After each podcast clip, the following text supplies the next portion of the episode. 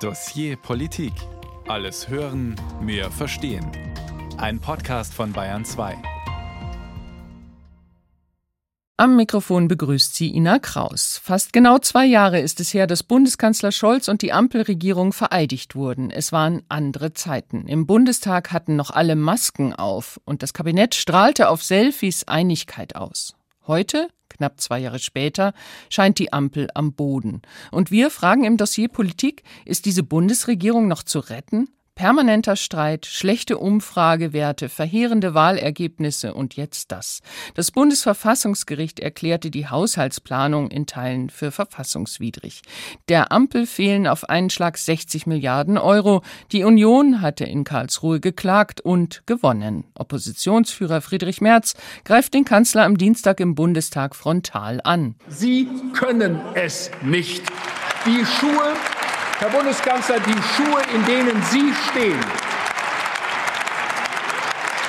die Schuhe, in denen Sie stehen als Bundeskanzler der Bundesrepublik Deutschland, die sind Ihnen mindestens zwei Schuhnummern zu groß.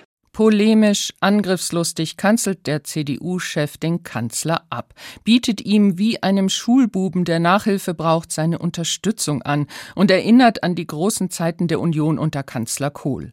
AfD-Fraktionschefin Alice Weidel fordert den Rücktritt der Regierung und Neuwahlen.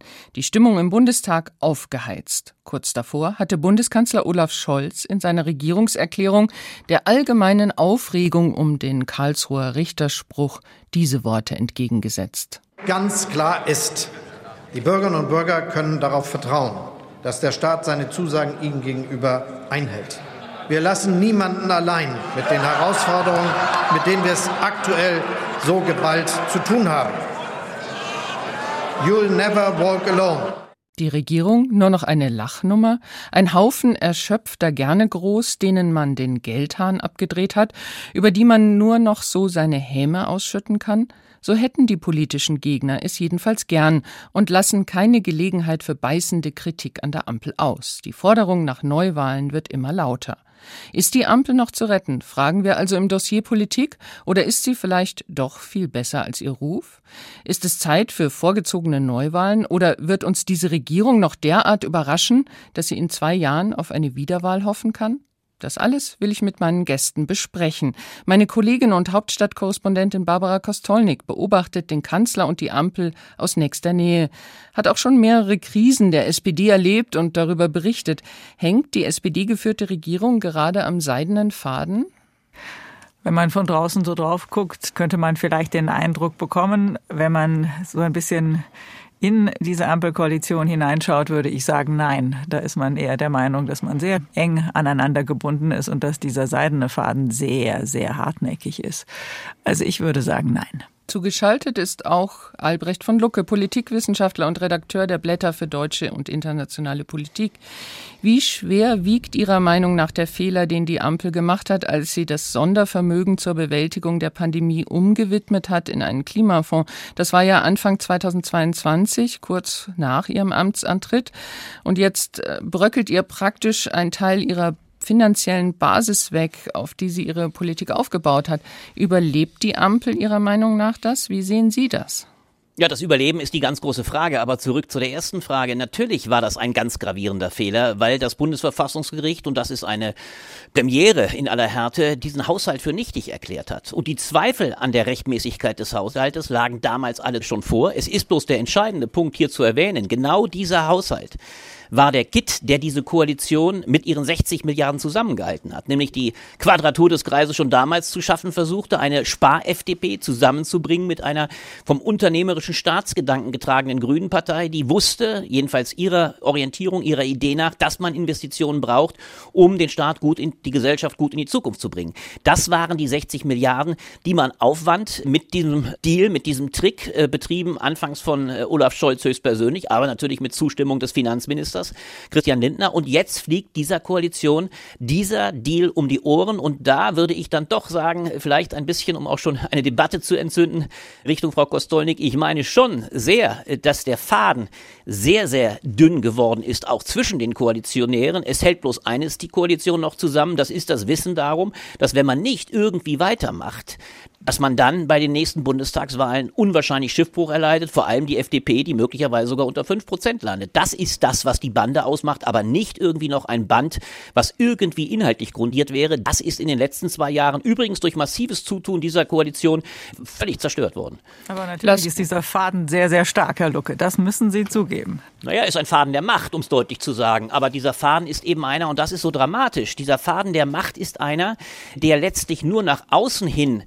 abschirmt oder der zusammenhält, aber der in inhaltlicher, und das ist ja die Tragik der gegenwärtigen Situation, der in inhaltlicher Situation nicht mal mehr gesponnen wird. Wenn wir uns überlegen, wie die FDP frontal Politik gemacht hat, vor allem gegen die Grünen und ein Kanzler zu all dem eigentlich zwei Jahre lang geschwiegen hat.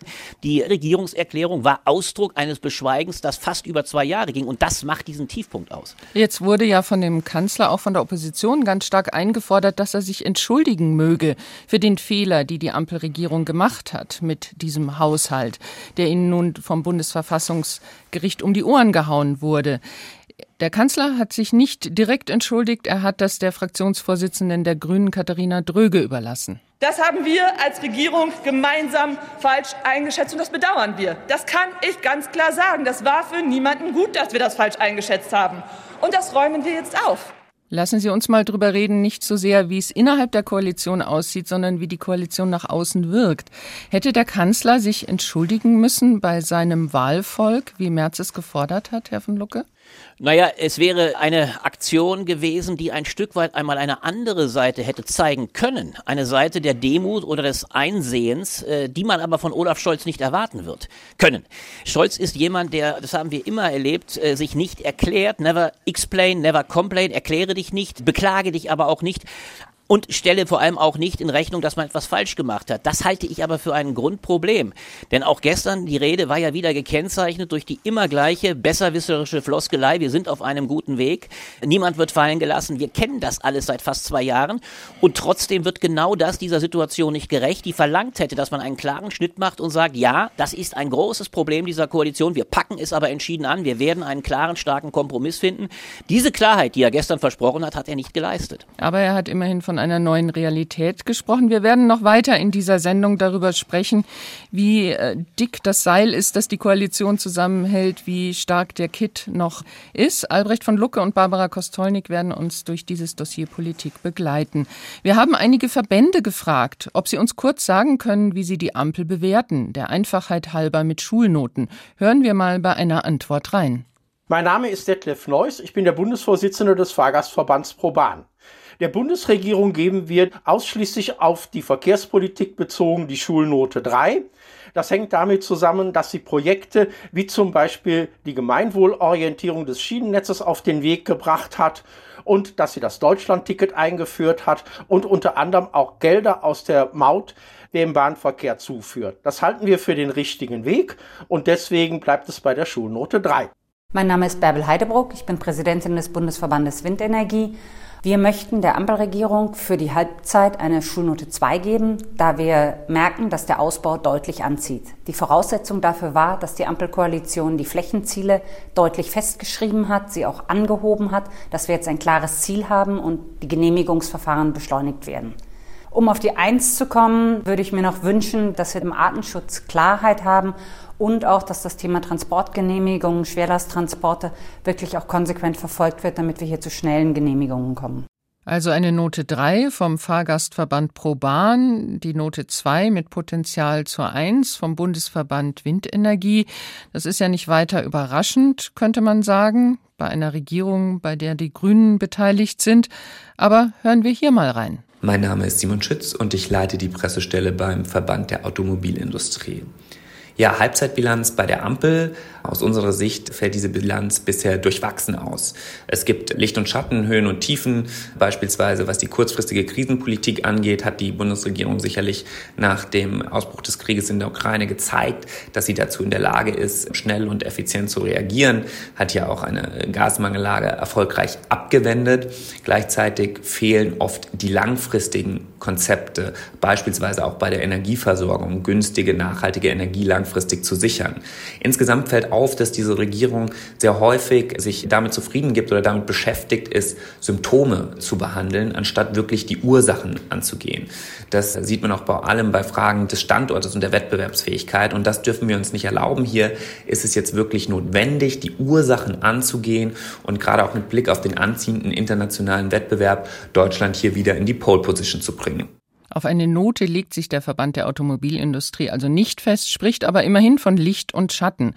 Also, wir fragen einen, der die Performance der Ampelregierung in ihrer ersten Halbzeit wissenschaftlich untersucht hat. Robert Fairkamp ist Sozialwissenschaftler und leitet das Programm Zukunft der Demokratie bei der Bertelsmann Stiftung und hat zusammen mit der Universität Trier im September eine Halbzeitbilanz der Ampelregierung vorgelegt, also vor den Landtagswahlen und vor dem Bundesverfassungsgerichtsurteil, das der Ampel Ein 60 Milliarden Loch im Haushalt beschert hat.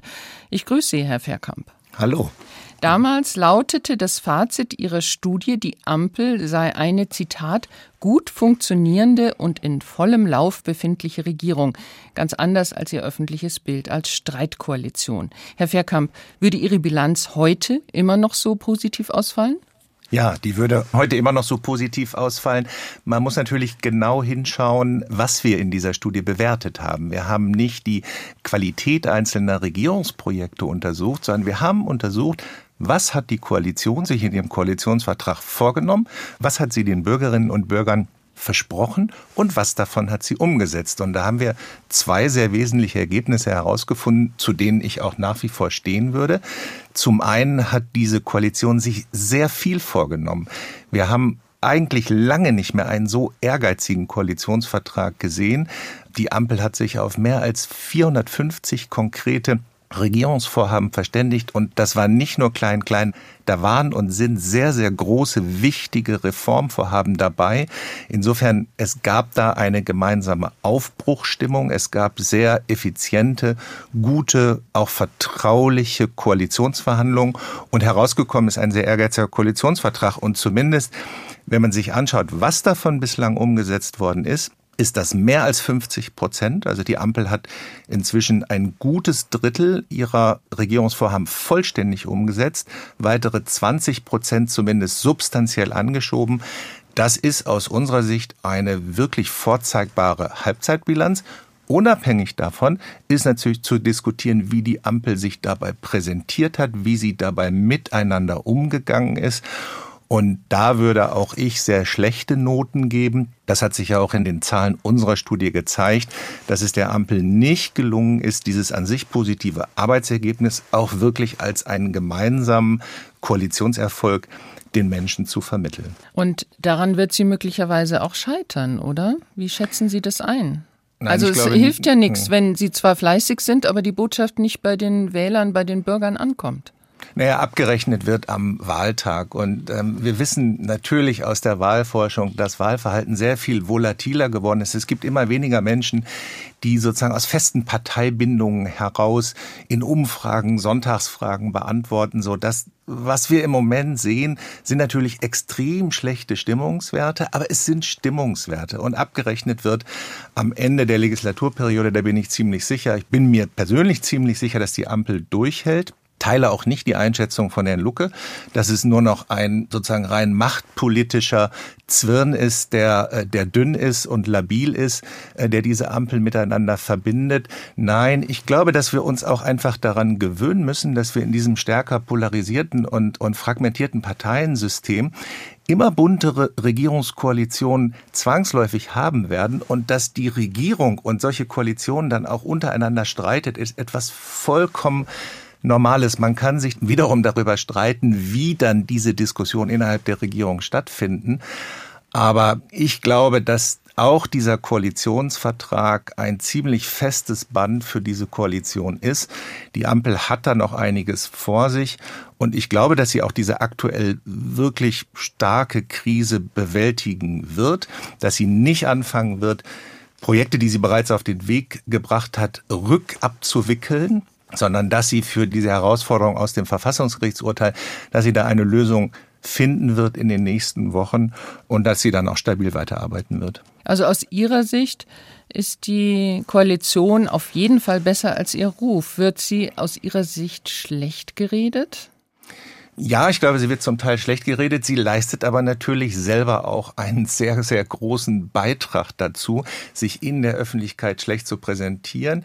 Ich glaube übrigens auch, dass die Herausforderung eines komplexen Koalitionsmanagements unterschätzt worden ist. Also auch die Parteien müssen das lernen, mit diesem neuen Phänomen lagerübergreifender und polarisierterer Regierungskoalitionen umzugehen. Und ich fand es einen großen Fehler, dass man sozusagen zwar in den Koalitionsverhandlungen eine Vertrauensstruktur geschaffen hatte, die ja auch sehr gut funktioniert hat, dass man aber diese sozusagen Koalitionsstruktur nicht in den Regierungsalltag hinreichend übertragen hat und man immer noch im Grunde genommen versucht, mit zwei monatlichen nächtlichen Koalitionsausschüssen so eine komplexe Koalition zu managen, so wie Helmut Kohl das in den 80er Jahren mit seiner schwarz-gelben Koalition gemacht hat. Da leben wir in neuen Zeiten. Und da, glaube ich, hat die Ampel sozusagen große Defizite. Äh, deshalb haben wir ja unsere Studie auch mehr Koalition wagen genannt und haben damit sozusagen die Aufforderung verbunden, dass die Koalition einfach bessere und effizientere Strukturen schaffen muss, um auch nicht öffentlich mit diesem Konfliktpotenzial besser umzugehen, um nicht jeden Streit auf der öffentlichen Bühne auszutragen. Professor Robert Fairkamp hat für die Bertelsmann Stiftung untersucht, wie viele Vorhaben die Ampel aus ihrem Koalitionsvertrag bereits umgesetzt hat. Und da ist die Bilanz gar nicht so schlecht, wie man im Moment eigentlich meinen möchte. Sie hat sich sehr viel vorgenommen als Reformregierung und ist damit eigentlich schon weit gekommen, aber ihr öffentliches Bild ist einfach relativ schlecht. Vielen Dank, Herr Professor Fairkamp, dass Sie äh, sich bei uns zugeschaltet haben und teilgenommen haben am Dossier Politik. Sehr gerne. Im Dossier Politik ziehen wir zur Halbzeit der Bundesregierung Bilanz. Eigentlich wollten wir das relativ nüchtern angehen, schauen, was diese Dreierkoalition bereits abgearbeitet hat und was sie noch vorhat, so wie zum Beispiel auch in der Studie von Professor Fairkamp erzählt. Aber jetzt ist gehörig Dampf im Kessel. Die Opposition spricht von einer Staatskrise, im letzten ARD-Deutschland-Trend sprachen sich 40 Prozent der Befragten für Neuwahlen aus und das war noch vor dem Verfassungsgerichtsurteil. Wir fragen deshalb, ob die Ampelregierung zwei Jahre nach Amtsantritt noch zu retten ist. Der Politikwissenschaftler Albrecht von Lucke ist Gast im Dossier Politik. Herr von Lucke, wie erklären Sie sich, dass die Ampel zwar fleißig ihren Koalitionsvertrag abarbeitet, sich aber trotzdem die Wähler derart von ihr abwenden? Ist eine sachorientierte Kommunikation, das und das haben wir gemacht, das läuft gut, gar nicht mehr tatsächlich kommunizierbar? Die Kommunikationsfrage ist das eine. Da würde ich Herrn Verkamp durchaus ja zustimmen, dass sie Verbesserungs, ich sage es mal gelinde, wie er es in seiner doch so einem sehr äh, moderaten, sehr gewinnenden äh, der Koalition noch sehr viel kreditverheißenden Analyse zuspricht, da würde ich zustimmen, es ist die Kommunikation verbesserbar, aber das ist nicht der Kern des Problems. Die bloße Arithmetik, das bloße Zählverhalten, welche Projekte sind durchgesetzt worden, geht an zwei Punkten fundamental vorbei. Die Koalition hat ihre Geschäftsgrundlage spätestens am 24. Februar 2022 verloren. Die ganze sozialökologische Transformation war immer gedacht auf der Basis der Brückentechnologie billigen Gases. Billiges Gas, billiges Öl aus Russland sollte die Energie stiften, die man brauchte, um die Transformation zu schaffen, die schon damals, und das ist so interessant, gedacht war als ein Win-Win-Geschäft für alle Seiten. Die Liberalen, also die FDP in ihrer starken Wirtschaftsorientierung, sollten weiterhin die Gewinne für die vor allem Automobilwirtschaft einfahren, übrigens ohne jede Einschränkung, was beispielsweise Tempo 130 anbelangt. Die Grünen würden auf die Weise aber ihre Transformation bekommen und die SPD ihre soziale Absicherung in weiten Bereichen. Das war die Grundidee. Die ist aber zerstoben am Tag des 24. Februar 2022. Aber Im, gleich, Im gleichen Augenblick, und das ist das fundamentale Problem, war aber auch von irgendeiner Kommunikation im Ansatz fast schon nicht mehr die Rede. Die FDP hat ihren Kurs der Opposition in der Regierung auch ob ihrer miserablen Landtagswahl immer mehr verschärft. Dadurch ist das Bild, und zwar nicht nur im Detail, einer Koalition, das an den großen Aufgaben scheitert, entstanden und da ist die Zählweise nicht hinreichend. Ein Scheitern eines Gebäudeenergiegesetzes aufgrund der permanenten Konfrontation FDP gegen Grüne, die übrigens auch große Fehler gemacht haben, zerstört den Anspruch dieser Koalition, auch sozialökologisch etwas zu erreichen. Das wird durch die Zählarithmetik nicht hinreichend unterfüttert. Und der zweite Punkt, das ist die zweite große Zäsur, das Bundesverfassungsgericht hat den zweiten Kit, den Versuch, es mit 60 Milliarden, die umgeschichtet worden sind, nochmal zu kitten, hat gewissermaßen auch hier den Vorhang weggezogen. Und deswegen ist das Bild dieser Koalition so dramatisch, die letztlich weit mehr als nur nicht der Kommunikationshalber nicht gut dasteht, sondern weil sie in sich selber ihr Ansehen, auch ob fehlender Führung durch den Kanzler, in den letzten zwei Jahren massiv heruntergewirtschaftet hat. Und das Bundesverfassungsgerichtsurteil ist jetzt gewissermaßen das i-Tüpfelchen, was den Vorhang wegzieht vor einer Koalition, die eigentlich keine richtige Geschäftsgrundlage mehr hat. Und deswegen habe ich große Zweifel, ob sie inhaltlich noch einmal zu der Stärke kommt, um über die nächsten zwei Jahre gedeihlich zu kommen. Das auf ironischerweise gerade weil sie so schwach ist, der Kit der Macht umso stärker wird und sie einander kleben wird, ist eher ein Teil des Problems, weil eine schwache Koalition wird tatsächlich immer mehr zur Krise der Demokratie beitragen, die wir gegenwärtig ein Stück weit haben. Aber Herr von Lucke, dennoch hat die Koalition es ja geschafft, trotz des Kriegsbeginns, muss man ja sagen, am 24. Februar, den Sie angesprochen haben, der ja auch zu dem Wort der Zeitenwende geführt hat, viele Ihrer Themen, Ihrer Vorhaben durchzusetzen, also vom Bürgergeld bis hin zu anderen großen Projekten, die sie sich vorgenommen hatte. Barbara Kostolnik, Hauptstadtkorrespondentin in Berlin.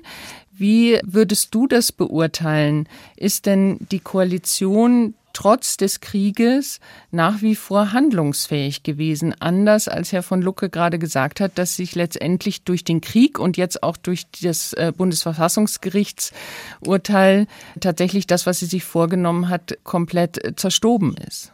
Mir kommt das immer so ein bisschen zu kurz, dass man diese Krisen äh, so abtut, als wären die jetzt in gewisser Weise mehr oder weniger immer präsent, aber man würde sie schon in den Griff bekommen. Diese Krisen sind immer da und diese Krisen bestimmen das politische Handeln. Und wir hatten ja, wie gesagt, nicht nur jetzt äh, den 24.2., den Herr von Lucke erwähnt hat, sondern wir hatten davor schon die Corona-Krise. Wir haben jetzt eine Migrationsflüchtlingskrise. Wir haben diese Transformation, die ja nun sehr lange Zeit nicht angegangen wurde und die dringend notwendig ist. Und mit all dem muss sich diese Koalition aus drei natürlich sehr unterschiedlichen Parteien herumschlagen und muss versuchen, das in die Zukunft zu führen. Und wie gesagt, es kommt mir ein bisschen zu kurz, wenn man sagt, die können nicht miteinander. Natürlich sind sie vielleicht ein bisschen naiv zusammengekommen. Das kann schon sein. Komplexes Koalitionsmanagement, das ist richtig.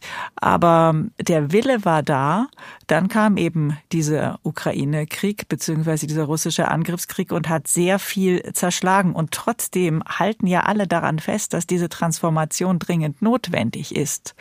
Und da führt ja auch kein Weg dran vorbei. Und ich finde, das ist so ein bisschen Wohlfall, wenn man sagt, die können das einfach nicht. Weil wenn ich mir jetzt zum Beispiel Friedrich Merz angehört habe in seiner Replik auf die Regierungserklärung des Bundeskanzlers und er von, wie soll ich sagen, einer 90er Jahre Nostalgie äh, schwelgt, dann frage ich mich, wie soll denn eine 90er Jahre Nostalgie uns in eine Zukunft führen, die völlig anders aussieht als die 90er Jahre? Also das fehlt mir eigentlich vollkommen. Was ist denn die Alternative? Das ist ja eine ganz andere Frage, wenn ich direkt einhaken darf. Ich bin da ganz bei Ihnen, Frau Kostolnik. Es ist doch nicht die Frage, aber das ist ja heute, die uns umtreibt. Nicht die Frage zentral, dass die Opposition, Friedrich Merz an der Spitze, überhaupt keine Antworten gibt, konstruktiver Art, wo er die Finanzen, die Gelder herbekommen sollte und wollte, die natürlich, das sagen ja offensichtlich auch seine Kollegen in den Ländern, die Landesministerpräsidenten ja. sehr deutlich, wir brauchen Transformationsgelder. Aber um es nochmal sehr deutlich zu sagen, es ist doch nicht der Punkt, dass ich es hier wäre, der behaupten würde, diese Regierung würde nicht mehr miteinander können. Diese Regierung strahlt es Tag für Tag aus, dass sie nicht nur miteinander nicht mehr kann, sondern es auch nicht mehr will. Wenn ein FDP-Generalsekretär die Grüne Partei als ein Sicherheitsrisiko im Lande bezeichnet, eine absolute Konfrontation, wenn offensichtlich Opposition, ich habe es ja nur an einem Beispiel beschrieben, gegen Parteien in der Regierung gemacht wird, was übrigens ein Gerhard Baum, der Erfahrung hat mit Koalitionen aus den 70er Jahren, bei einem Kanzler Helmut Schmidt, auch damals war nicht immer Frieden, äh, Freude, Eierkuchen zwischen SPD und Grünen, der sagte, so etwas hätte nie nie vorkommen dürfen, dann ist es nicht die, ich sag mal, beschreibende Klasse, sind es nicht wir, die feststellen, dass diese Koalition eben nicht mehr durch ein gemeinsames Projekt zusammengehalten wird, sondern sich in drei Einzelteile zerlegt hat. Das ist doch das Drama. Ich will da übrigens auch nichts beschwören. Ich will das mal sehr deutlich sagen. Dieser Befund, der von Teilen der Medien, aber auch von einem erheblichen Teil der Öffentlichkeit, der Bevölkerung geteilt wird, ist ein dramatischer. Ich würde mir natürlich absolut das Gegenteil wünschen, aber ich muss äh, feststellen, dass diese Koalition eben gerade es nicht geschafft hat, die von Herrn Fairkamp und von Ihnen auch noch einmal beschworene Aufbruchsstimmung, den Willen, etwas Eigenes zu schaffen, etwas Gemeinsames zu schaffen, dass sie es eben nicht geschafft hat, das in die Tat umzusetzen. Und insofern ist für mein Verständnis, das ist das Drama, diese Koalition nach zwei Jahren in ihrem ganzen Anspruch, einen Aufbruch darzustellen, eine Gemeinsamkeit darzustellen, völlig gescheitert. Das Scheitern ist jetzt bereits evident und meine große Hoffnung, um es klar zu sagen, ist, dass Olaf Scholz nochmal einen Neuanfang schafft. Gestern hat er dabei kläglich versagt. Wir waren ja alle gespannt und in der Hoffnung, er könnte vielleicht so etwas wie eine innenpolitische Zeitenwende noch einmal bewerkstelligen, zumindest eine Ansage machen. Wir werden aber in den nächsten Wochen wahrscheinlich und Tagen wieder ein Hauen und Stechen über die Frage erleben, gibt die FDP etwas bei, wenn es darum geht, neue Kredite zu ermöglichen, was die Grünen wollen, und werden Grüne und SPD bereit sein, die erforderlichen Sparmaßnahmen auch einzuleiten. Das ist die Krux. Wenn es da gelingt, einen gewissen Anfang zu machen, dann würden wir ja vielleicht noch mal Kredit gewähren. Aber ich muss feststellen, nach zwei Jahren ist von der Aufbruchstimmung nichts geblieben. Im Gegenteil, wir haben eine so zerstörte und in sich zerstrittene Koalition, wie ich sie in der Beobachtung der letzten 30 Jahre mich nicht erinnern kann, dass wir sie je hatten. Wir reden noch über die Optionen, die die Regierung jetzt hat nach dem Bundesverfassungsgerichtsurteil, die Rolle der FDP innerhalb der Koalition und auch, ob es die Opposition besser könnte, vor allem die Union. Barbara Kostolnik, Hauptstadtkorrespondentin der ARD und der Politikwissenschaftler Albrecht von Lucke sind unsere Gäste heute im Dossier Politik zur Halbzeitbilanz der Ampelkoalition. Wir haben bei Verbänden nachgefragt, welche Note sie der Ampel ins Zwischenzeugnis geben würden. Ich bin Georg Wurth vom Deutschen Hanfverband. Wir geben der Ampelregierung die Schulnote 3. Der Koalitionsvertrag selbst hätte noch eine 1 verdient. Die Ampelregierung wollte den Cannabismarkt komplett regulieren und Fachgeschäfte für Erwachsene in ganz Deutschland einführen. Diesen Plan hat die Ampelregierung dann aber mit Verweis auf EU-Recht wieder aufgegeben. Stattdessen sind zwei Säulen geplant. Die erste Säule wird wohl noch jetzt im Dezember vom Bundestag verabschiedet werden. Damit soll der Besitz von 25 Gramm Cannabis legal werden, sowie der Eigenanbau von drei Pflanzen und gemeinsamer Anbau in Cannabisvereinen. Leider sind dabei einige Details weiterhin sehr repressiv geregelt mit hohen Strafandrohungen. Die Ampelregierung ist also als Tiger gesprungen und als Bettvorleger gelandet. Trotzdem ist das Cannabisgesetz ein großer Fortschritt, insbesondere wenn man sich die vorherigen Regierungen anschaut, die einfach immer so weitermachen wollten mit der massenhaften Strafverfolgung von Cannabiskonsumenten. Ein Dämpfer für die Note ist die späte Umsetzung. Und ob die angekündigte Säule 2 mit Cannabis-Fachgeschäften und legaler Produktion in regionalen Modellprojekten noch kommt, bleibt abzuwarten. Das würde dann für eine 2 reichen. Das Vorrücken wäre also aus Sicht des Deutschen Handverbandes jedenfalls nicht gefährdet. Im Dossier Politik geht es weiter um die Frage, ob die Ampelregierung noch zu retten ist. Denn nach Ukraine-Krieg und Zeitenwende, Energieknappheit und Klimakrise kämpft die Koalition mit einem Milliardenloch im Haushalt. Weiterer Streit scheint vorprogrammiert und es ist die Frage, ob die selbsternannte Fortschrittskoalition daran zerbricht. Mein Name ist Ina Kraus und meine Gäste sind Barbara Kostolnik, Korrespondentin im ARD Hauptstadtstudio Berlin und Albrecht von Lucke, Politikwissenschaftler und Redakteur der Blätter für deutsche und internationale Politik. Er war Anfang der Woche zu Gast im Bayern Zweitagesgespräch zu der Frage, soll die Regierung bleiben oder gehen? Da ging es heiß her. Die Hörerinnen und Hörer waren sehr unterschiedlicher Meinung das Erbe, was sie angetreten haben, war nicht ohne. Und die Schwarzen, sage ich immer ganz böse, haben ja viele Jahre zugeschaut, haben auch Putin zugeschaut. Ich meine, es ist ein Trauerspiel, dass jetzt diese Regierung verantwortlich gemacht wird für die Versuche, die sie wirklich auch an den Tag legen. In die kurze Zeit, die sie jetzt hatten, zusammenzukommen, diese drei Parteien, ist ja auch nicht vom Pappe, ja. Der Herr Habeck, der hat zum Beispiel gesagt am Anfang der Regierung, wir müssen uns alle auf Wohlstandsverluste einstellen und kaum kommen irgendwie Wohlstandsverluste am Horizont auf, das siehe die Wirtschaft und das Wachstum ist weniger, dann geraten alle in Panik und dann muss irgendwo wieder her subventioniert werden, damit es weiter so läuft. Wenn Sie jetzt ehrlich sind, es ist doch schon Wahlkampf, auch zwischen der Koalition. Da schimpft der Rote auf den Grünen, der Grüne auf der Gelbe, der Gelbe auf den Gelbe. Und da bin ich als Bundesbürger wieder enttäuscht. Wir sind in einer ganz großen Krise. Jetzt erwarte ich, dass die Koalition sich zusammensetzt und für uns was tut. Herr von Lucke, waren Sie überrascht über die sehr heftigen Reaktionen und auch die Verunsicherung, die sich in den Aussagen der BR-Hörerinnen und Hörer gezeigt hat?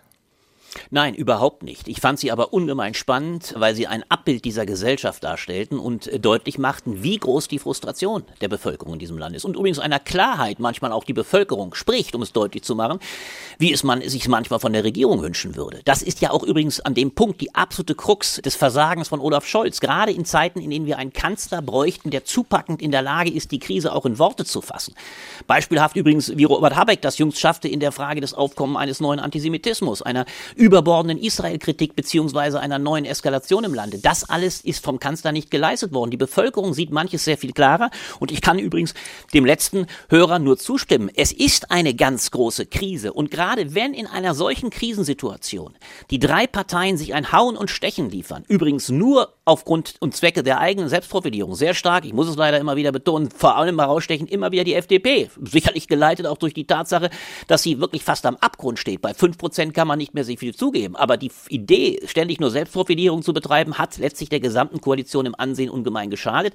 Und das macht gegenwärtig diese Wut fast im Lande aus. Diese Verzweiflung, ich möchte das fast so deutlich sagen. Es ist ein Zweifel daran, ob diese Regierung in ihrer Zerstrittenheit den Angelegenheiten dieses Landes, und da haben die anderen Hörer ja auch recht, die so groß sind wie nie. Natürlich ist es eine Erblast, das sehe ich doch auch, Frau Kostolnik nochmal aufnehmen. Ja, diese Regierung hat ungemeine Erblasten aufgenommen. Versagen einer Regierung Merkel in puncto Russland-Abhängigkeit, gleichermaßen Exportabhängigkeit von China, dann jetzt auch das neue Krisengeschehen und Kriegsgeschehen in Nahost, also große, große Phänomene, die einschlagen. Aber eines ist völlig unterblieben und das hat der zweite Hörer auch so wunderbar zur Sprache gebracht. Wo ist die Anfrage an eine Bevölkerung, der man letztlich tatsächlich zumutet, dass in dieser Situation tatsächlich gerade auch die starken Schultern, die privaten Schultern in der Lage sein müssten, in dieser Notzeit diesem Lande zur Seite zu stehen.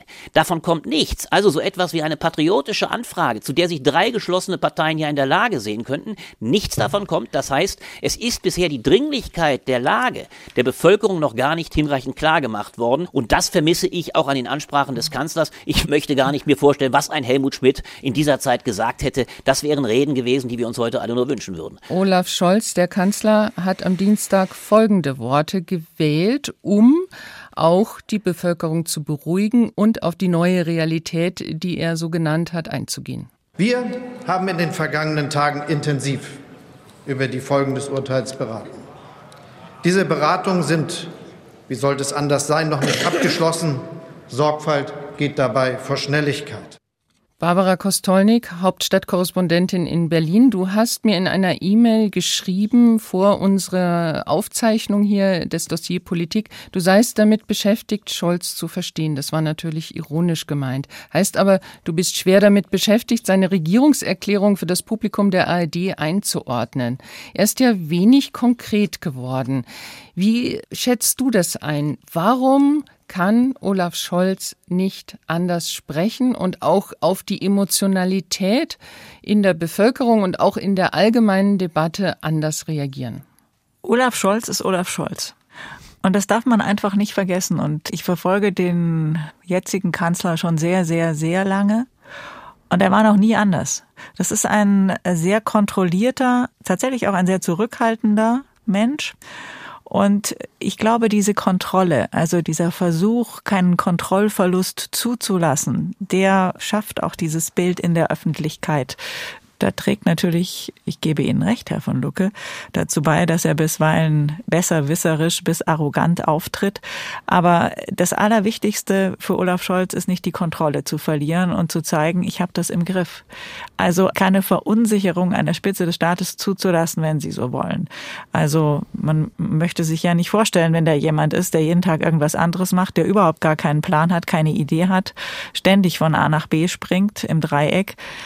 Olaf Scholz möchte durch seine Art, das ist auch diese hanseatisch-nordische Art, also dieses Ich habe einen Kompass, ich halte mich da dran, ich weiche davon nicht ab, möchte er einfach diese Zuversicht und diese Gewissheit ausstrahlen. Und das hat er sowohl im Wahlkampf gesagt, als auch dann in den, in den ersten Tagen, Wochen auch seiner Amtszeit, dass da jemand ist, der weiß, wo es lang geht. Und ich weiß, dass Sie da widersprechen, Herr von Lucke, aber diese Transformationsgeschichte ist eine elementare Geschichte. Und diese Transformationsgeschichte ist mit das Wichtigste, was Olaf Scholz in seinem Kopf hat. Und er möchte dieses Land Vergleich vielleicht mit Frankreich, wenn Sie so wollen.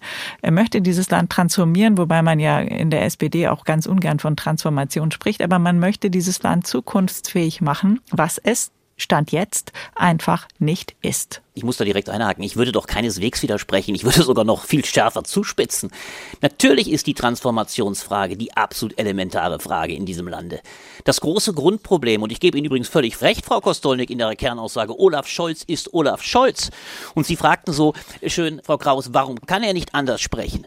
Ich sage ganz deutlich, weil er es nicht anders kann. Olaf Scholz ist nicht nur selbst immer kontrolliert, er ist vor allem auch jemand, der genau zu dieser Rede nicht begabt ist. Man muss Politiker auch an den Mitteln messen, die sie überhaupt haben. Olaf Scholz, und das ist das Drama dieser Gegenwart, verfügt nicht über die Gabe einer großen Rede, er bräuchte sie aber mehr als äh, jeder Politiker zu anderen Zeiten. Ich verstehe schon, dass Sie versuchen, Olaf Scholz zu verstehen. Man muss bloß aufpassen, dass man diesem übrigens ständigen Beschreiben auch seines von uns allen beiden sehr gekannten und vielleicht sogar geschätzten Kanzleramtsministers Wolfgang Schmidt, der uns immer erklärt, welchen großen Plan er Herr Scholz gerade im Schilde führt, dass man dem nicht auf den Leim geht. Der Ironie besteht doch darin. Niemand dass dieser flehentlich betriebene, ja, dann sage ich Ihnen, ja, dann sage ich Ihnen aber Folgendes, dann wundere ich mich doch, warum nach zwei Jahren wir nicht anerkennen wollen, Sie offensichtlich nicht, dass dieser Plan von Olaf Scholz, die ständige Suggestion, ich habe alles im Griff, offensichtlich überhaupt nicht aufgegangen ist. Das große Problem bestand darin, dass Scholz von Anfang an glaubte, er könnte ein Stück weit als Imitation von Angela Merkel von hinten führen, sinngemäß also sich zurückhaltend beobachten, wie zwei andere Parteien sich kloppen, also Grüne und FDP, meistens FDP übrigens gegen Grüne, in der Hoffnung, es würde seiner SPD und seinen Werten nutzen. Völlig verkennend, dass spätestens nach einem Jahr die Bevölkerung ein ungeheures Führungsbedürfnis hatte, eine Führung, der übrigens dem Lande versprochen hat. Und in dieser Situation, einer historisch völlig anderen Situation, als sie in weiten Teilen der Merkel-Ära geherrscht hat, die Führung nicht zu leisten, übrigens auch, weil er es nicht anders kann. Man kann von Scholz, der kein Redner ist und es nie sein wird, nicht erwarten, dass er die große Redebegabung hat. Aber nicht anerkannt zu haben, dass ihm das Land entgleitet, führt genau in dem Augenblick zum Höhepunkt, dass da ihm das Verfassungsgericht deutlich gemacht hat, du hast nicht mal nur nicht einen Plan, sondern eine Grundannahme auf einem nichtigen Haushalt, auf einem jedenfalls rechtswidrigen Haushalt, diese Konstellation zu bauen, ist durchgeschlagen. Das heißt, der Kanzler Scholz steht in dem Augenblick nackt da, deswegen hat er sich übrigens auch nicht entschuldigen wollen, weil das das Eingeständnis wäre, ja, wir haben fundamental gefehlt. Es ist aber das große Problem, dass nach zwei Jahren der Bevölkerung in weiten Teilen klar ist, dieser Mann hat keinen Plan, diese Koalition auch nicht und sie ist nicht einmal in der Lage, sich einig, entschlossen für etwas gemeinsam stark zu machen. Das ist die Tragik und ich beschwöre sie nicht, ich sehe das als eine Dramatik. Ich will es mal deutlich machen, ich will hier keine Krise beschwören. Die Krise ist im Empfinden weiter Teile der Bevölkerung da und das war übrigens auch das Bemerkenswerte, deswegen fand ich die Sendung bei Ihnen so spannend mit den Bürgerinnen und Bürgern in Beteiligung, weil das da ganz klar zum Ausdruck kam. Und da müssen wir uns in unserer Blase manchmal auch dieser Bevölkerung öffnen und zur Kenntnis nehmen, diese Regierung wird in der Bevölkerung als gescheitert wahrgenommen. Und weite Teile, das ist doch auch der Befund, sehnen sich mittlerweile regelrecht fast nach Neuwahlen. Darauf sattelt ein Söder, Markus Söder auf, ohne selber klare Inhalte zu bieten. Aber das ist die Lage. Und ich finde sie dramatisch, weil wenn es so weitergeht, werden wir in zwei Jahren unser blau-braunes Wunder erleben. Die AfD wird weiter wachsen. Schon mit Blick auf die Wahlen im Herbst im nächsten Jahr im Osten. Aber entgleitet dem Kanzler das Land oder hat er es vielleicht doch unter Kontrolle, so wie Barbara Kostolnik das geschildert hat? Was meinst du, Barbara? Wird er sich dessen bewusst, dass es so nicht weitergeht, oder ist er sich doch sehr sicher, dass er die Macht in der Hand halten wird und dass sein Plan, ob er ihn nun hat oder nicht, sei dahingestellt, tatsächlich am Ende aufgehen wird. Er hat ja die Erfahrung gemacht, die SPD war in Umfragen vor der Bundestagswahl bei 13 Prozent und er ist dennoch Kanzler geworden. Ist das tatsächlich die Erfahrung, die ihn durch diese Krise trägt? Ich kann mir das vorstellen. Ich wollte noch mal ganz kurz äh, Herrn Lucke antworten. Auch Angela Merkel war keine große Kommunikatorin und hat sich da sehr zurückgehalten. Und die Zeiten waren natürlich auch wirklich nicht zu vergleichen. Also man kann sie vergleichen, aber man kann sie auf gar keinen Fall, auf gar genau keinen Fall Punkt. gleichsetzen. Das ist doch aber aber der äh, Punkt, den ich mache. Das ist doch der Herr Punkt. von Äh, Lucke, Scholz lassen Sie mal verkannt. Barbara Ich- ja, bitte mich bloß, ausreden. Warum, warum, ja, das tue ich doch, aber das ist doch genau der Punkt, den ich Nein, stark tun Sie gerade nicht. Nein, ich sagte, das war der Punkt, den ich stark machen wollte, weil dann hätte man anders sich verhalten müssen, wenn man eine neue Lage hat. Hat Scholz nicht gemacht, aber gut.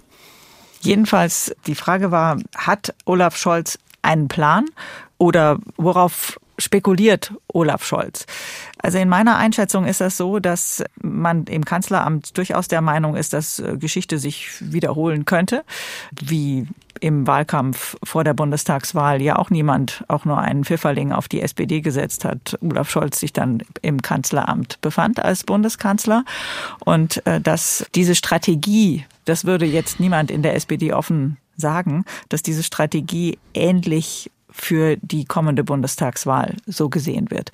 Dass man eben sich anguckt, Friedrich Merz, wie gesagt, zurück zu den 90ern. Dann haben wir die Kronprinzen, allen voran natürlich Hendrik Wüst, der in Nordrhein-Westfalen ja einen sehr, sehr guten Job macht und auch innerhalb der CDU sehr, sehr angesehen ist.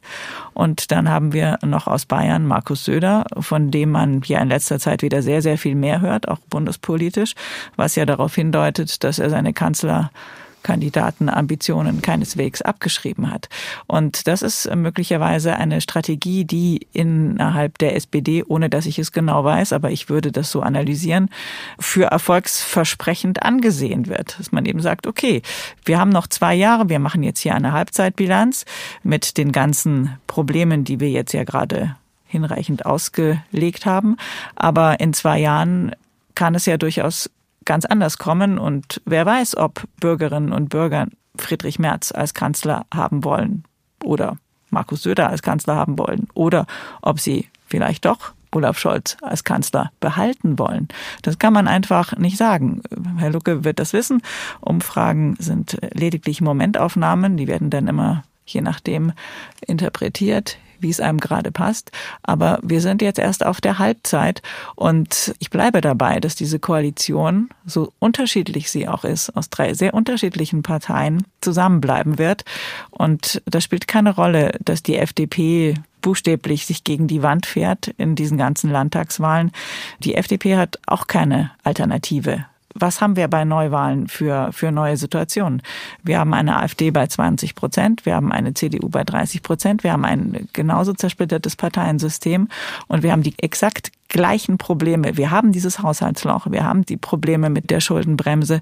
Das wird sich nicht in Luft auflösen. Also die Probleme sind exakt dieselben, ob wir Neuwahlen haben oder nicht.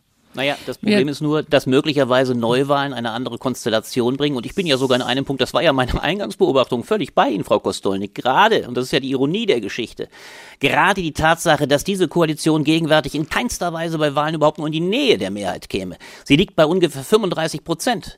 Das ist die gegenwärtige Lage, wenn sie die hat. Gerade sogar eher 32. Die Umfragen werden ja immer desaströser. Sie käme auf 32 Prozent. Dieser Kit, der keiner übrigens mehr der Macht ist, ist gar kein Kit. Gut, sie sind an der Macht. Die Frage ist übrigens auch zu diskutieren, was überhaupt heute noch Macht bedeuten würde.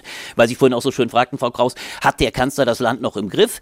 Hat er noch die Macht? Ja, was kann diese Koalition noch äh, bewerkstelligen, wenn sie sich nicht fundamental ändert? Das wäre eine Grundfrage. Aber in der Kernaussage völlig richtig. Die Schwäche dieser Koalition bindet sie möglicherweise, das ist wieder der ominöse Faden, bindet sie möglicherweise sogar stärker an, aneinander als davor, weil alle umso mehr Angst haben, bei Bundestagswahlen abzustürzen. Nur, das Problem ist doch letztlich, und das ist das, was ich all die andere Perspektive meine, die ich einnehme. Die Grundfrage ist die, ist dieser Plan, und ich bin auch da ganz bei Ihnen, Frau Kostolnik, Olaf Scholz und die SPD hatte in der Dürftigkeit, ich sage das mal sehr pointiert, in der Dürftigkeit ihrer gesamtgesellschaftlichen Ambitionen immer einen zentralen Plan. Sie wollte vor allem 2025 die Bundestagswahlen wieder gewinnen. Das ist völlig richtig. Darauf spekuliert er. Und er spekuliert, und das finde ich übrigens aber leider sehr gewagt und übrigens auch für das Land nicht immer nur verheißungsvoll. Er spekuliert in gewisser Weise darauf, dass der historische Zufall der Geschichte des Jahres 2021, als die SPD doch nicht aus eigener äh, Überzeugungsfülle gewonnen hat. Das wissen wir doch alle, die wir es beobachtet haben, sondern auf fundamentalen Versagens zweier anderer Parteien, weil die CDU, CSU den falschen Kandidaten aufstellte. Armin Laschet, der fatal in einer Flutsituation lachte, dass ihm fast schon x Prozente kostet und dann anschließend noch mit dem eigenen Mann Markus Söder gesegnet war, der ihn förmlich am Ende noch kaputt machte, weil er ihn äh, regelrecht zum, zur Witzfigur degradierte. Und nebenbei die Grünen auch daran scheiterten, dass sie Frau Baerbock aufstellten, die mit zwei Plagiaten ihren sämtliche Reputation verspielte und damit auf kolossal kolossal schwache 15 Prozent Abstürze.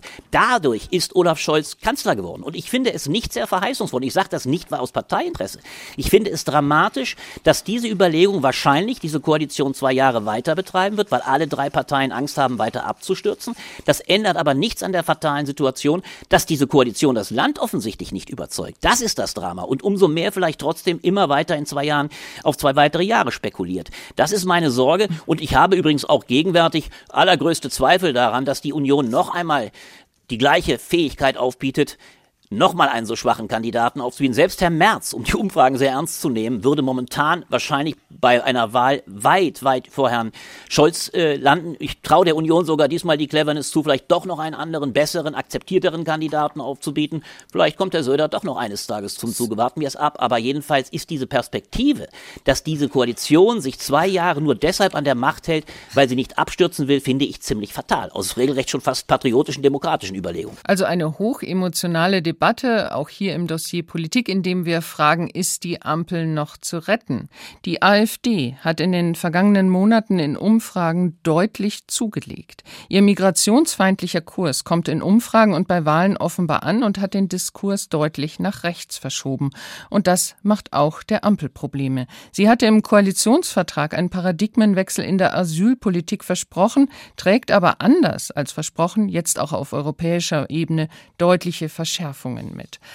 Wir haben die Nichtregierungsorganisation Pro Asyl um ihre Zwischenbilanz gebeten. Mein Name ist Tarek Laus, flüchtlingspolitischer Sprecher von Pro Asyl. Wir geben die Ampelregierung die Note 3 von 10 für ihre Asyl- und Migrationspolitik.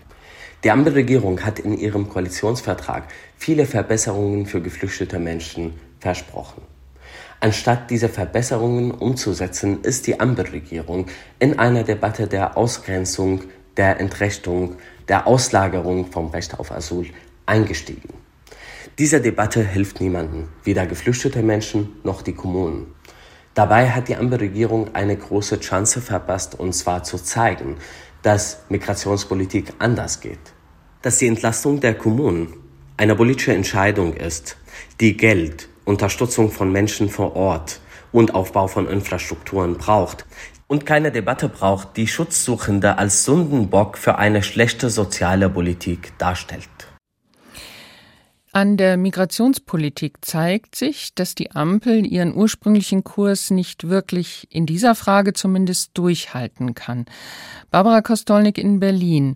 Ist die Ampel im Moment so unter Druck, dass sie also nicht nur in dieser Frage, sondern auch in anderen sich von der Union und auch sogar von weiter rechts, von der AfD vor sich hertreiben lässt. Wie ist deine Einschätzung?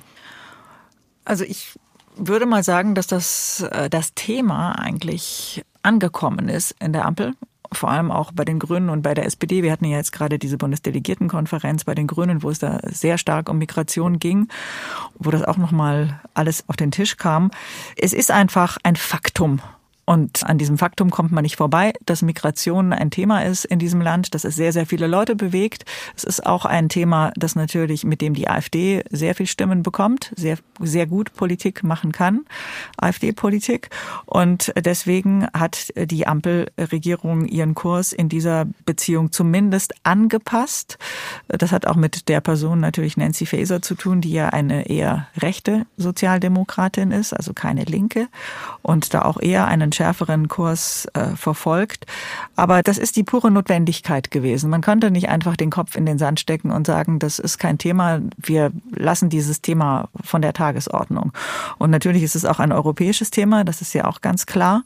Und was mir bei dieser Integrations- oder Migrationsdebatte immer zu kurz kommt, ist, es ist ja nicht so, dass Menschen hierher kommen, die irregulär hier sind und die hier in Anführungszeichen keiner haben will, sondern wir brauchen ja auch Fachkräfte, wir brauchen Menschen, die hierher kommen. Also wir brauchen Arbeitskräfte und das sind zwei Seiten einer Medaille. Und da muss ich wieder sagen, finde ich, dass diese Bundesregierung das zumindest im Blick hat, weil sie sagt, ja, wer soll denn die Menschen pflegen? Wer soll denn in den Krankenhäusern arbeiten? Wer soll denn diese ganzen Arbeiten machen, für die es niemanden gibt? Die Industrie ächzt und ächzt über Fachkräftemangel und über Arbeitskräftemangel, nicht nur Fachkräfte. Und es kommt keiner. Und das ist, finde ich, ein entscheidender Punkt, der mir zumindest in der Debatte zu kurz kommt. Herr von Lucke, manche sagen ja, die Krise der Koalition wäre ein Booster für die AfD. Würden Sie sagen, dass sie diesen Aspekt tatsächlich außer Acht lässt, dass sie damit in einer gewissen Weise auch unser demokratisches System gefährdet? Ja, absolut. Das ist die zweite Komponente. Um es nochmal zu sagen, die erste ist das Scheitern am großen Anspruch. Es wird diese sozial-ökologische Transformation in dieser Form, was sie angedacht war, mit dieser Koalition nicht geben. Ich behaupte aber nicht, dass andere sie schaffen, aber sie ist erstmal im Ansatz ziemlich gescheitert. Die zweite Frage ist die, und das ist das wirkliche Kernproblem, diese Koalition in ihrem Versagen ist in der Tat, Sie nennen es Booster, ich sage, es ist ein Wachstumsmotor für die AfD gewesen. Und da will ich auch nochmal eingehen. Ich bin ganz bei Frau Kostolnik, absolut. Das Thema der Flucht und Migration hat die Ampel zu ihren Entscheidungen getroffen. Dass Pro Asyl das völlig anders sieht, ist klar. Das ist eine Menschenrechtsorganisation, die einen anderen Ansatz hat. Verteidigung und äh, Sorge um die Flüchtlinge. Aber das Land Kommunen übrigens von grün bis schwarz haben gewissermaßen schon Anfang des Jahres die weiße Flagge gehisst. Und das Problem ist für mein Verständnis eher gewesen, dass diese Notrufe äh, von der Koalition von Frau Faeser zu spät aufgenommen worden sind. Und da liegt übrigens die Gesamtverantwortung nicht nur der Regierung, da bin ich auch ganz bei der Kritik an Friedrich Merz. Ein Mann, der erst sagte, wir sind gemeinsam willens, dieses Koalitionsthema, dieses Großthema, dieses mächtige Thema der Migration anzupacken, hat es geschafft, mit seinen unsäglichen populistischen Aussagen deutscher äh, Bürgerinnen und Bürger, die keinen Zahnarzttermin bekommen wegen Asylbewerbern in Zahnarztpraxen. Damit hat er es geschafft, dieses Thema quasi eine Woche vor der Wahl in Bayern und Hessen scharf zu machen. Will sagen, man hat dieses Thema eher zu spät aufgegriffen und hat damit der AfD ganz konkret zugearbeitet. Und ein weiteres, das ist meine Sorge, deswegen bin ich auch so hart in meiner Kritik, wenn diese Koalition es nicht schafft, besser zu regieren, klarer zu regieren und übrigens eine demokratische Opposition mit Friedrich Merz an der Spitze eben an vielen Themen auch nicht gerade überzeugen kann, dann ist das ein Wachstumsmotor für die AfD. Deswegen gehe ich mit großer Sorge, mit Blick auf den nächsten Herbst, in das nächste Jahr. Und ich befürchte in der Tat, diese Koalition wird durchhalten, ob der Sorge des Absturzes bei Wahlen. Aber das ist keine verheißungsvolle Perspektive, sondern sie wird die AfD wachsen lassen, im nächsten Herbst schon. Und ich befürchte auch mit Blick auf die nächsten Bundestagswahlen in 2025. Barbara, du hattest am Anfang der Sendung gesagt, dass du glaubst, äh, dass der seidene Faden durchaus noch dicker werden könnte, dass möglicherweise diese Koalition auch begriffen hat, dass wenn sie sich nicht zusammenrauft, dann geht's weiter nach unten. Kannst du dir vorstellen, dass zum Beispiel gerade die von äh, Albrecht von Lucke ja auch oft angesprochene und kritisierte FDP zum Beispiel sich mehr einordnet und dass es geräuschloser vonstatten geht und dass diese Koalition tatsächlich jetzt zur Halbzeit den Ruf verstanden hat und äh, sich zusammenrauft, auch im Sinne einer Stärkung der Demokratie und äh, des Vertrauens in die Regierungsfähigkeit dieser Regierung. Was würdest du sagen zum Schluss? Also ich muss ehrlich sagen, bei der FDP bin ich am Ende mit meinem Latein. Ich habe das äh, nicht verstanden, wie man so radikal sein kann und so so wenig konziliant auch im Lichte der ganzen Landtagswahlen, die ja durch die Bank schiefgegangen sind. Und äh, ich habe mich immer gefragt, wohin will eigentlich Christian Lindner diese FDP hinbringen? Ich wollte noch was ganz kurz was anderes aufbringen, was Herr von Lugge angesprochen hat, was ich, glaube ich, ganz interessant finde, dieser Deutschlandpakt, ja, über den jetzt so viele reden, dass er tot ist und so weiter. Ich glaube, das wäre eine Chance. Das wäre wirklich eine Chance, wenn die demokratischen Parteien und die Union äh, ist da an vorderster Front zu nennen, wenn man sich tatsächlich bewusst würde, in was für einer wirklich kritischen Situation wir uns gerade befinden, was das nächste Jahr mit den ganzen Landtagswahlen in Ostdeutschland bewirken könnte und wo wir uns hin entwickeln, wenn sich nicht alle am Riemen reißen. Und mit alle meine ich nicht nur die Ampelregierung, sondern ich meine auch die Union. Und mehr als Appelle kann man da vielleicht nicht richten, aber ich glaube, Herr Lucke hat das ja jetzt auch sehr drastisch ausgeführt. Ich folge dem auch. Es müssen endlich alle wissen, was die Stunde geschlagen hat. Ein Appell zum Schluss des Dossier Politik, in dem wir gefragt haben, ist die Koalition noch zu retten? Danke an Barbara Kostolnik, Korrespondentin im ARD Hauptstadtstudio und an Albrecht von Lucke, Politikwissenschaftler und Redakteur der Blätter für deutsche und internationale Politik. Danke, dass Sie und du, Barbara, dass Sie beide an diesem Dossier Politik teilgenommen haben. Vielen Dank Ihnen. Gerne. Vielen Dank. Das Dossier Politik gibt es auch als Podcast zu finden in der ARD Audiothek. Und nächste Woche schauen wir uns eine der Gretchenfragen, vor der die Ampel steht, noch einmal genauer an. Dann heißt es mehr Kohle fürs Klima. Aber woher nehmen?